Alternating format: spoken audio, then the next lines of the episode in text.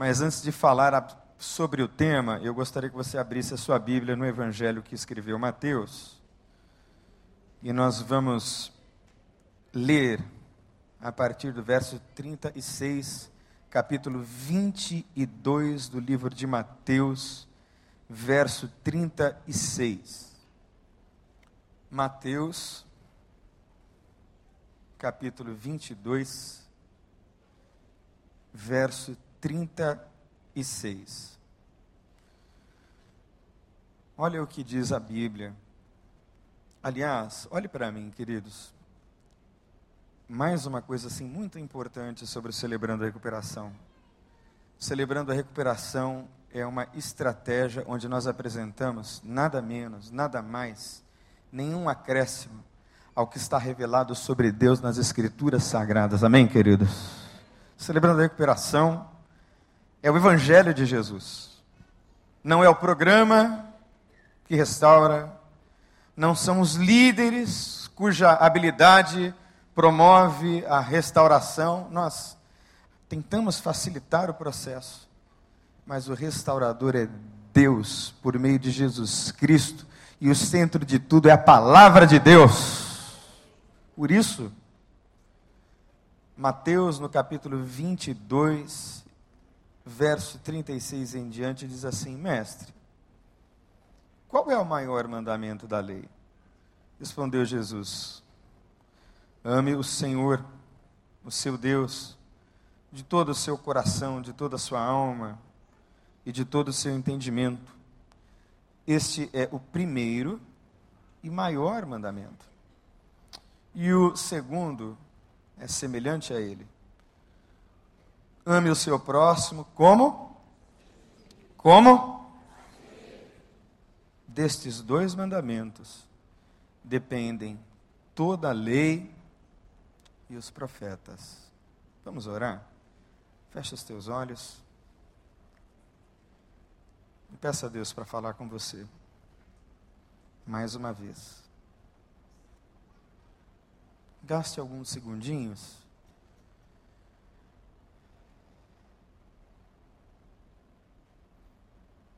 Peça a Deus para ministrar ao seu coração.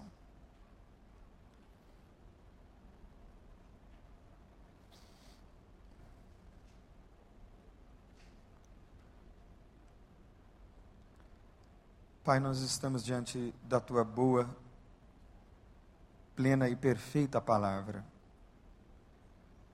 A tua palavra, Deus, é como o maná que desce dos céus e dá vida aos ossos, ao corpo à alma e ao espírito, pois nem só de pão viverá o homem, mas de toda palavra que procede da boca de Deus. E sou eu hoje, Deus, o instrumento e a pessoa a trazer esta reflexão ao coração de teus filhos nessa noite. Então eu lhe peço, Deus, misericórdia, graça, unção, simplicidade e profundidade para que teus filhos saiam daqui convictos de que foi o Senhor quem falou ao coração deles, ó Deus. O Senhor me conhece e sabe o quanto eu preciso de Ti. Então, me ajuda, Pai, e fala ao coração dos teus filhos amados, pois nós pedimos isto no nome santo e doce de Jesus. Amém. Nós interdependemos uns dos outros. E há interdependências que são absolutamente necessárias e saudáveis. Vou citar um exemplo assim muito simples, né? que está muito perto da gente. A família é um sistema de interdependência. Pode ser saudável e pode ser extremamente patológico. As relações podem ser amorosas, as relações podem ser maravilhosas, o ambiente pode ser completamente protetor, mas também pode ser um ambiente hostil, um ambiente onde funcionam uma espécie de palco para todo tipo de traumas e feridas que vêm se agregando à nossa história de vida. Mas é impossível viver a vida sem interdependências com as pessoas ao nosso redor. Como é bom quando a gente olha para alguém e diz: Poxa, eu posso contar com essa pessoa, eu posso estar com ela. E lá no jardim, Deus decretou algo assim, fantástico, maravilhoso, quando ele percebeu, no seu insight divino, de que não era bom que o homem estivesse. Não era bom. Né? Tinha o jardim do Éden perfeito. Haviam lá os animais não é, que não eram ferozes. Não é? A minha esposa diz para mim que quando chegar no céu, ela vai abraçar um leão, um tigre, assim, sem temer uma mordida feroz, porque a ferocidade dos animais ela se instalou depois da queda. Então era tudo maravilhoso, tudo perfeito, mas naquela perfeição toda, faltava uma companhia de igual monta para Adão. Ele precisava de uma mulher, de uma fêmea. E aí então Deus criou a mais extraordinária, a mais bela, a mais linda, a mais perfeita de todas as mulheres que já passaram pela existência da terra. É o perfeito protótipo, a primeira mulher. Deus criou Eva. Com o propósito de que eles formassem uma família. Porque eu não sei se você sabe, mas o casal não é família. O casal é um casal.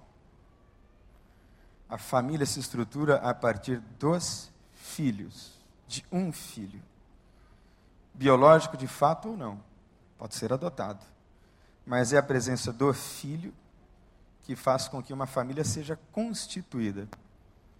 Então Deus percebeu que não era bom que os homens caminhassem sozinhos pela vida, fez a mulher, a mulher para o homem, o homem para a mulher. E todos nós temos um medo, um receio básico e muito forte da solidão. Não é verdade? Nenhum de nós gosta de conviver com a ideia de ficar solitário um dia pela vida. Eu amo gente. Eu gosto de gente. Eu sou apaixonado por gente. Eu vivo recebendo gente o dia todo em casa. Aliás, eu tenho comentado com a minha esposa que desde o Natal eu tenho recebido sucessivas visitas dos meus parentes, que eu acho que é porque agora eu moro no Recreio do Bandeirantes, três quadras da praia. Eu acho que é por isso que eu tenho recebido muitas visitas, mas tudo bem porque é gente. E eu gosto de ter gente perto de mim, não é? Talvez eu seja dependente de gente, de gente boa, de gente saudável, de gente perto de mim. Mas os meus relacionamentos, os nossos relacionamentos, as nossas interdependências, podem resultar num tipo de mecanismo de ação e de reação doentio, patológico que não gera e não produz vida, nem paz, nem alegria, nem proteção, nem harmonia e nem comunhão. O ambiente pode ser um ambiente de alto estresse, de alto choque, de uma convivência infeliz. E vira uma espécie de dependência no mesmo nível em que a gente eventualmente desenvolve dependência de drogas, de álcool, de comida, de compra e de tantas outras compulsividades.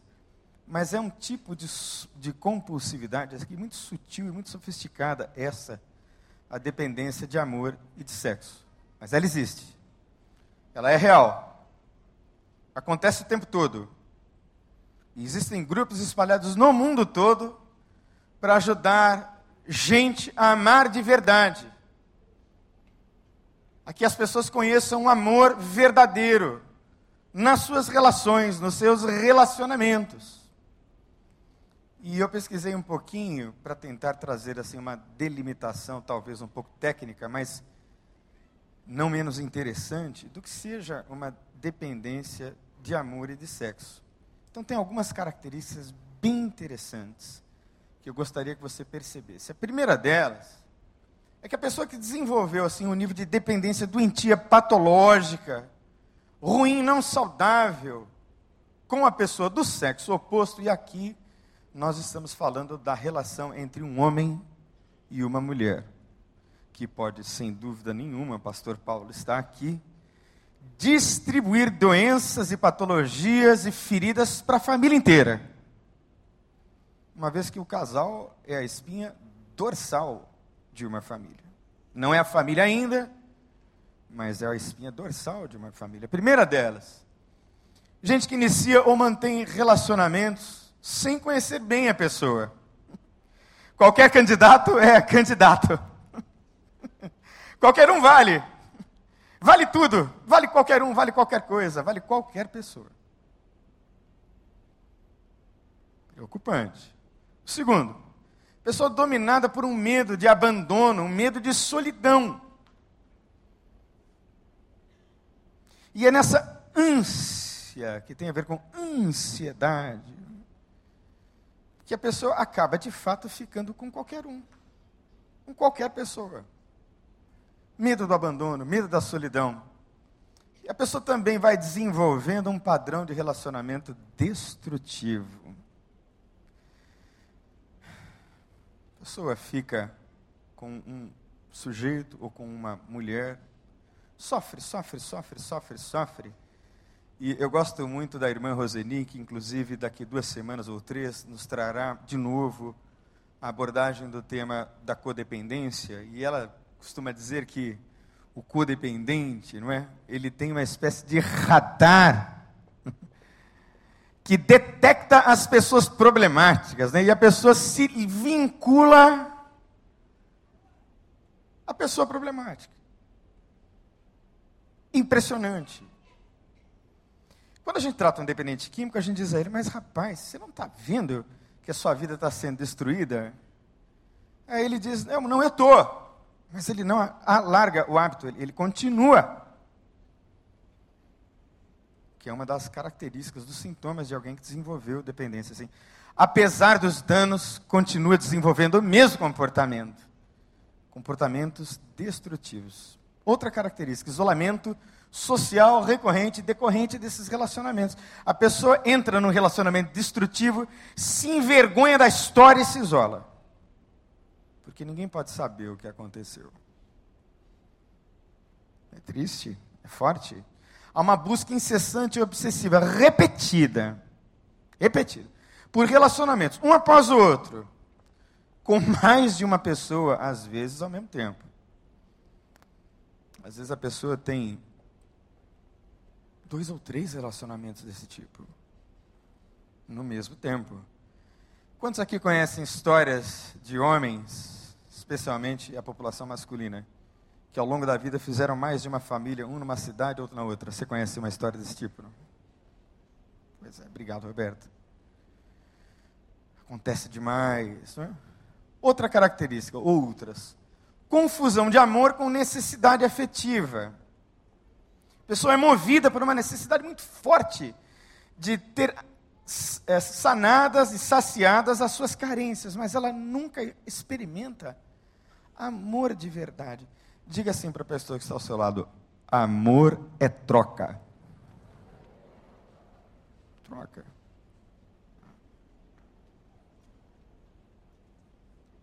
O amor é uma troca.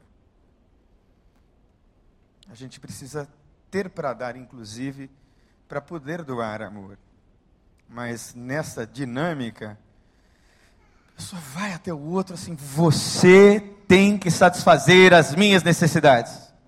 Entendeu?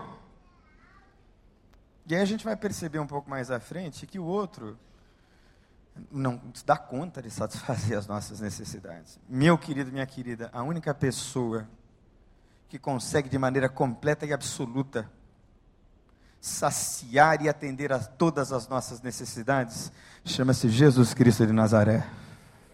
Só Ele. E quanto mais dependência das pessoas, menos dependência de Deus. E quanto mais doentiamente ligado às pessoas, menos ligado a Deus. O que constitui, querido irmão e irmã, um pecador pecado de incredulidade, né? pecado do afastamento de Deus, de sair do centro da sua vontade. Relacionar-se por pena. Aí eu estou com outro porque eu tenho tanta pena dele. Tenho dó do outro. Ai, que dó. Mas tem gente que vive assim. E vive assim anos. Vive uma vida inteira assim. Busca de alguém que solucione os seus problemas. Preciso encontrar alguém que me resolva, que resolva a minha vida. E na ausência da pessoa, sente um, um vazio assim muito forte. E acaba desenvolvendo, consequentemente, uma necessidade de sexo, confundindo sexo com amor. A gente vai ver isso já já. que mais? Utilização como sexo do substituto do amor e do carinho. Eu assisti um vídeo assim muito interessante de um pastor chamado Rob Bell. E nesse vídeo ele descreve, a partir do livro de Cantares de Salomão, uma perfeita harmonia que deve haver no relacionamento de um homem e de uma mulher. E ele usa três palavras do hebraico para descrever essa dinâmica. E ele diz que a primeira palavra é raiá. Raiá, diga comigo, raiá é amizade. Amizade. É aquela coisa de você saber que pode confiar na outra pessoa, não é? É um carinho, é uma identificação, é uma afinidade, é uma conjunção harmônica de interesses, é uma doçura fraterna que se estabelece mesmo entre um homem e uma mulher. A segunda palavra que ele usa é interessante, e são três palavras hebraicas que estão no livro de Cantares de Salomão, que é um dos livros mais lindos da Bíblia, que falam sobre o amor que um homem deve a uma mulher e como ele se constitui. E a segunda palavra é, diga comigo, arravá. O que é arravá? É aquele frio na barriga que a gente sentiu assim um zilhão de vezes quando a gente era adolescente. Quem é que se, se apaixonou assim de ter dor de barriga? Levanta a mão assim, forte. A minha esposa não gosta muito dessa minha parte de testemunho, porque eu era apaixonado por uma menina chamada Daniela. Mas eu era apaixonadinho, assim. Ela tá tampando os ouvidos ali. Mas era lá atrás no passado, eu só tinha 12 anos. Então, o meu pai não tinha nenhuma preocupação comigo, porque ele dizia: não, esse amor aí do meu filho era beijinho no rosto e mãozinha dada.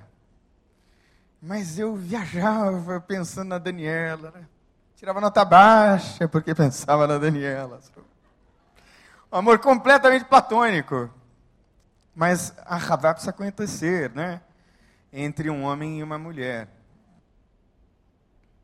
E a última palavra é dode. Diga comigo, dode. D-O-D. Que é o amor erótico, o amor sexual.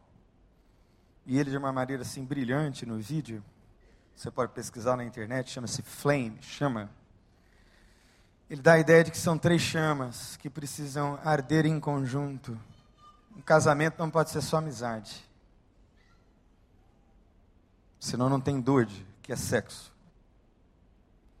Casamento não pode ser só arravá, só paixão, porque daí fica no mundo das ideias, como Platão. É o chamado amor platônico. Não pode ser só arravá. Tem que ser raiá, arravá e doide. Tem que ser uma conjunção dos três. Por isso, queridos, preste atenção no nome de Jesus. Por isso é que o adultério é uma experiência sempre vazia. É tão sério esse mistério que a Bíblia diz que um homem que se une a uma mulher é um com ela. Por isso é que você vai de experiência sexual em experiência sexual, de parceiro em parceiro, e vai para casa depois de uma noitada de motel vazio. Não era bem isso que eu queria. Sabe por que não era bem isso que você queria? Porque não é para isto que você está programado. E se você ainda não recebeu a pessoa, Mantenha-se em jejum guardado, esperando em Deus, porque Deus tem o melhor para você no nome de Jesus. Conhece aquele ditado: melhor sozinho do que mal acompanhado? Não? Pois é. Utilização do sexo, dos relacionamentos para aplacar a sensação de culpa, solidão e vergonha. Vira uma cocaína o negócio. Vira uma droga utiliza enredos emocionais e sexuais para controlar o outro. Né? Manipula a outra pessoa. Você fecha as portas. Oh, se você não me der isso, não te dou aquilo. Você está me entendendo? Manipula a outra pessoa. E eles ficam nessa tensão o tempo todo. Não tem amizade, não há, queridos, nessa relação aqui, respeito. E respeito, queridos irmãos, é uma das mais genuínas facetas do amor. Diga para a pessoa que está ao seu lado: amor é respeito. Amor é respeito. Então, quem respeita o outro não manipula o outro, não brinca com o outro, não brinca de amar. Outra coisa importante, outras coisas importantes. Obsessões e fantasias românticas sexuais interferem ou atrapalham a vida em outras áreas. A pessoa está tão ligada nisso que a dimensão profissional, a dimensão familiar, a dimensão espiritual fica comprometida. É claro, irmãos, não vamos exagerar, porque nós estamos falando de um padrão patológico. Mas a solidão dói em todos, não é verdade? Ninguém quer ficar sozinho. Mas nós estamos falando de um padrão doentio. Em que a pessoa sem o outro, homem ou mulher, a primeira imagem nossa é de uma mulher, né? Vamos fazer justiça. Os homens sofrem igualmente dessa patologia. Talvez em maior grau. Mas atrapalha a vida, complica a vida. A pessoa está o tempo todo pensando no relacionamento. Vínculos com pessoas que não correspondem às expectativas e às necessidades, evitação de responsabilidades relacionais e por aí vai. Superficialidade. Não tem profundidade. Sabe por que é sempre superficial? Porque esse tipo de relacionamento, preste atenção, ele não tem história. Ele é sempre curto, de curto prazo. E o que é curto prazo? Não é? Eu acho que para uma vida dois, pastor Paulo pode me ajudar, dois anos é pouco para conhecer outro. Dois anos é pouco. Para conhecer de fato. Alguém já disse que para conhecer o outro, não é? Está ali o pastor Tiago, casado há muitos anos, não é, pastor? Precisa comer assim uns 10 quilos de sal. 10. Com a outra pessoa fica na superficialidade. Flerte e atividades sexuais como padrão. O cara está sempre paquerando, toda hora. Paquera no supermercado, paquera no restaurante, paquera no carro, paquera em qualquer lugar. Paquera gente de idade, paquera gente de menos idade. Paquera. Às vezes paquera sem querer paquerar para ver se vai ser correspondido no paqueramento. É. Vamos fazer um teste, né? Vamos se cola. Como diz aquele seriadinho aí da Multishow, né? Vai que cola. Sabe, o sujeito assim que quer. Vou fazer um testezinho para ver se eu sou elegante, sensual e atrativo, né? Para. Fica nisso. A Bíblia diz, queridos, no livro de Judas, Preste atenção, hein? Depois de Judas, não Judas Iscariotes que morreu. Aliás, quem não conhece bem a Bíblia precisa conhecer para saber que um santo homem de Deus, Judas, um dos apóstolos, escreveu uma carta pequena, mas de um significado poderosíssimo. E Judas, ao descrever uma série de comportamentos de gente que não andava na presença de Deus, ele descreve, por exemplo, que são como nuvens sem chuva, são como o mar bravio espumejante, são como as espumas desse mar bravio. Não trazem nada e não acrescentam nada.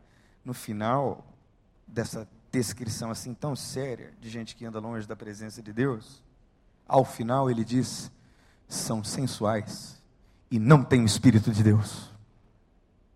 Irmão, diga assim para a pessoa que está ao seu lado: Deus não está na sensualidade. Não está, meu. Se você atrair o outro pela sua sensualidade e através da sua sensualidade como instrumento, você pode ter a certeza que você está fazendo um alicerce numa base falsa para o seu relacionamento e você caírem num abismo já já.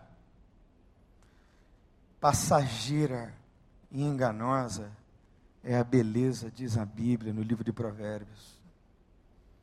Quando a gente se une a uma pessoa, a gente se une à pessoa toda e não ao que ela apresenta ser por fora.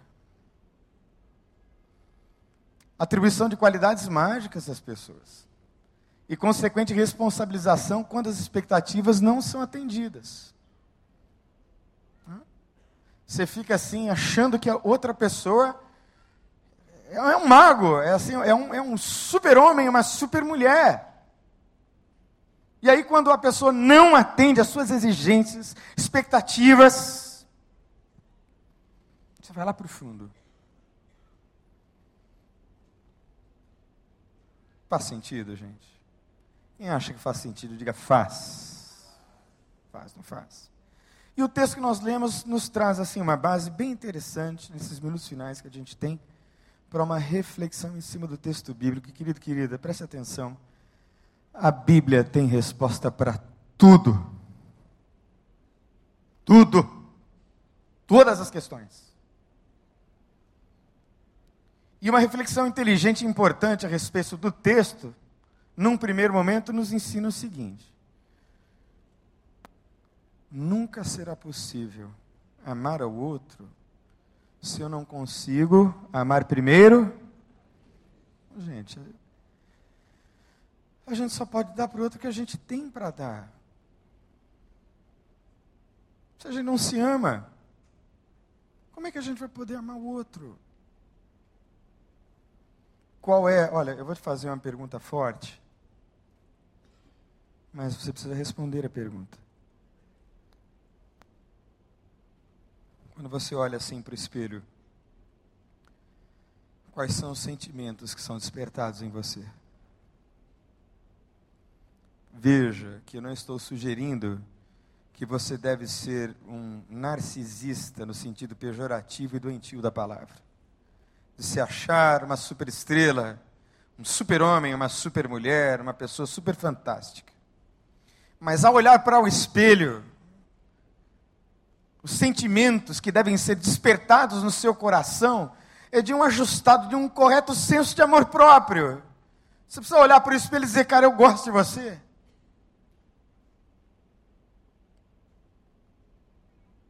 Sem isso, não é possível amar o outro. E quando a gente vem para Jesus do mundo, perdido, Sabe lá Deus sofrendo o que pela vida? A gente vem arrebentado, destruído. E quando nós lemos a Bíblia, eu, pelo menos, li esse texto e eu chorava diante de Deus, dizendo: como eu posso amar alguém? Eu tratei a vida inteira os meus pais a socos e pontapés, né? nunca agredi fisicamente os meus pais, mas as minhas palavras eram piores do que a pior agressão física. As minhas atitudes eram atitudes piores do que talvez a maior violência corporal. E eu dizia, Deus, como Deus eu posso amar alguém? Eu sou tão doente. Mas nesse processo de recuperação, no qual eu fui inserido pelo Evangelho de Jesus, um dia de cada vez, uma semana após outra, perseverando, Deus foi me tratando, me tratando, me tratando de modo tal que eu me amo sim para poder amar o outro no nome de Jesus. Então talvez hoje Seja o dia de você confessar o pecado da incapacidade de amar. Por isso é que você depende tanto do outro. Você não é capaz de amar o outro. Quem não ama a si mesmo, não vai amar o outro. De jeito nenhum. Vai viver inseguro. Vai viver egoísta. Sabem, queridos? O egoísmo é um câncer que destrói. E eu gostaria que esse câncer morresse hoje, aqui agora, no nome de Jesus. Segunda lição importante desse texto, dessa história, não é? Nunca será possível amar e confiar adequadamente em Deus pela mesma razão. Hã? Você não consegue amar o outro, como é que você vai amar Deus?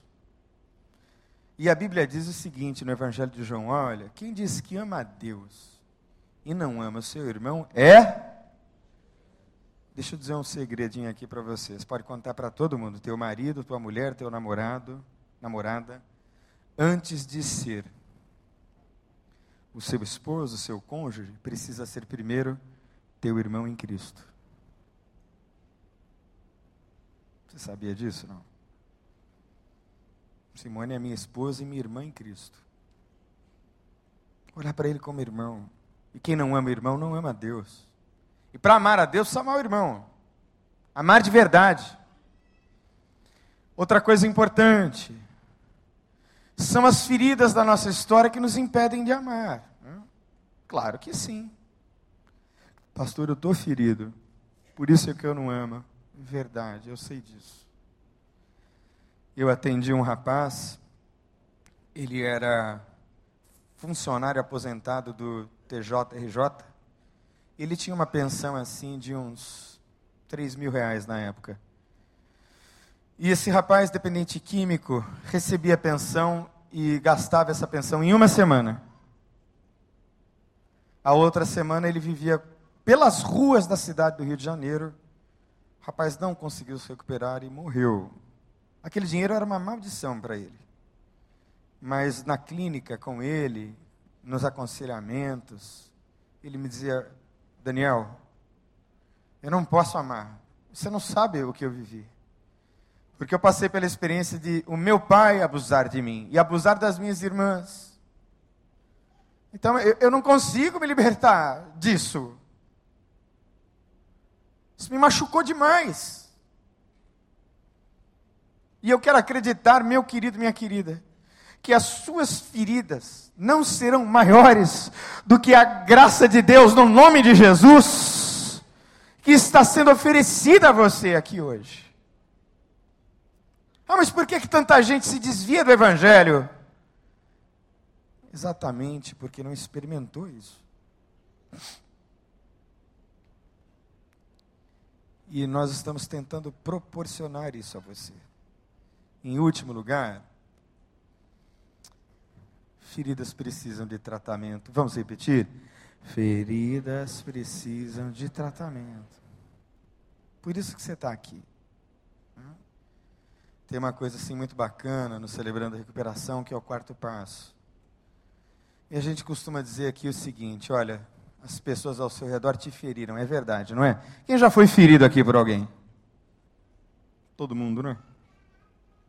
Agora, quem já feriu alguém aqui? Você já feriu? Se você já feriu alguém muito, fique em pé, fique em pé, por favor. Já machucou, magoou. Pedi pessoal me dar uma ajuda aqui no louvor.